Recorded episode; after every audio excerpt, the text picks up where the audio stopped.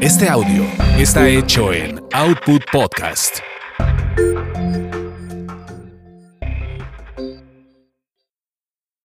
Lo que se quedó en el tintero. Lo que se quedó en el tintero. Con Víctor Hugo Sánchez. 30 años de memorias y recuerdos del mundo del espectáculo. Es difícil conversar con Javier López sin escuchar o imaginar la voz de Chabelo. De hecho, no hay nada más contrastante que hacerlo. Pese a su gruesa voz, pues uno ve la cara del personaje infantil que Javier ha interpretado durante más de medio siglo. Es el primer año. Víctor Hugo, ¿cuántas horas llevas trabajando? ¿En toda mi vida? No, desde tu llamado este domingo. Ah, pues ya es martes, imagínate, más de 40 horas seguidas por... No, no, no, ya es mucho abuso, ve a descansar. Flor, te dije que sería un soldado, un reportero que nunca se raja, a quien hay que entrevistar. No, no, no, de verdad, olvida, ve a descansar. Ahora busco quién puede ir a casa de Chabelo.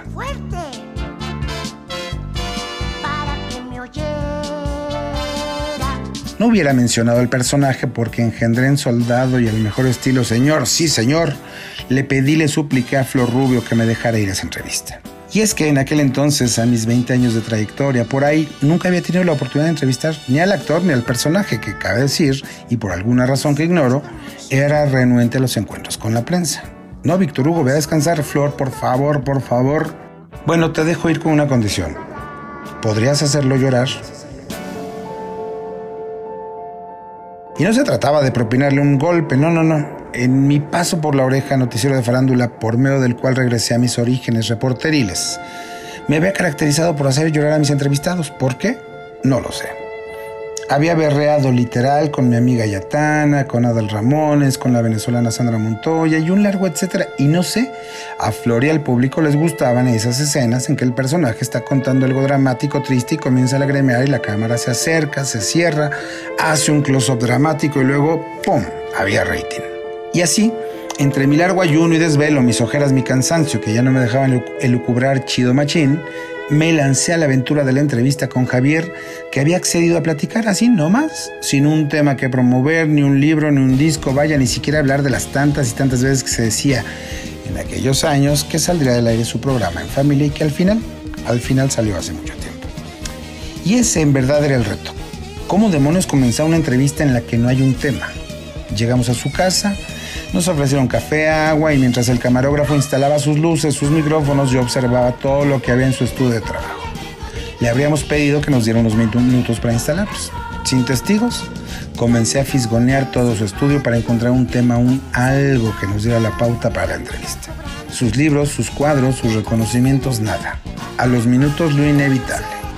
Estábamos hable y hable que si el programa, que si la carabina de Ambrosio, que si Emilio Azcárraga Milmo, que si aquello, que si lo otro y de repente al mirar a su escritorio, una fotografía en blanco y negro. Sus padres. Y de ahí me agarré. La infancia, los orígenes, los juegos, las ilusiones. Y don Javier con sus 1,94 de estatura, su tremenda voz, se desmoronó. Primero, de a poquito, y luego berreó. El amor, la nostalgia y ambos nos tocábamos fibras sensibles de las ausencias paternas y yo, que de por sí soy un chillón, así, sentado frente a frente a él, cuadro a cuadro, nos descosimos y lloramos y lloramos y lloramos.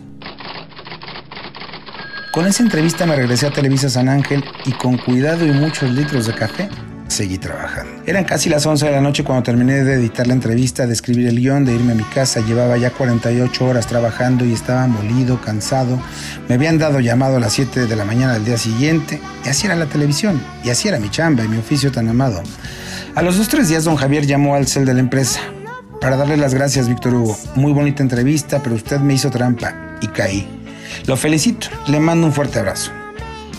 Esa fue la única vez que entrevisté así con calmita al gran Javier López, actor, productor que me parece merecería un gran, un gran, un gran homenaje en vida.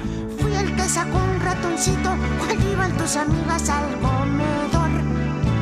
Y el que le puso una rana a la sopa del domingo también fui yo.